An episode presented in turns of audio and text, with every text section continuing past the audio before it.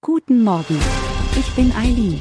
Sie hören den Immobilienwiki Podcast auf Spotify, Apple und überall, wo es gute Podcasts gibt. Präsentiert von immobilienerfahrung.de.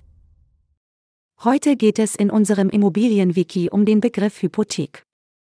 Die Hypothek wird hauptsächlich als Absicherung für Kredite verwendet. Dabei handelt es sich um ein Darlehen, das durch eine Immobilie gesichert ist und durch den Verkauf von Hypothekenanleihen finanziert wird.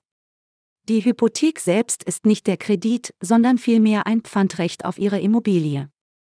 Dies ermöglicht es Ihnen beispielsweise, den Kauf einer zweiten Immobilie mit Hilfe einer Hypothek auf Ihrer ersten Immobilie zu finanzieren.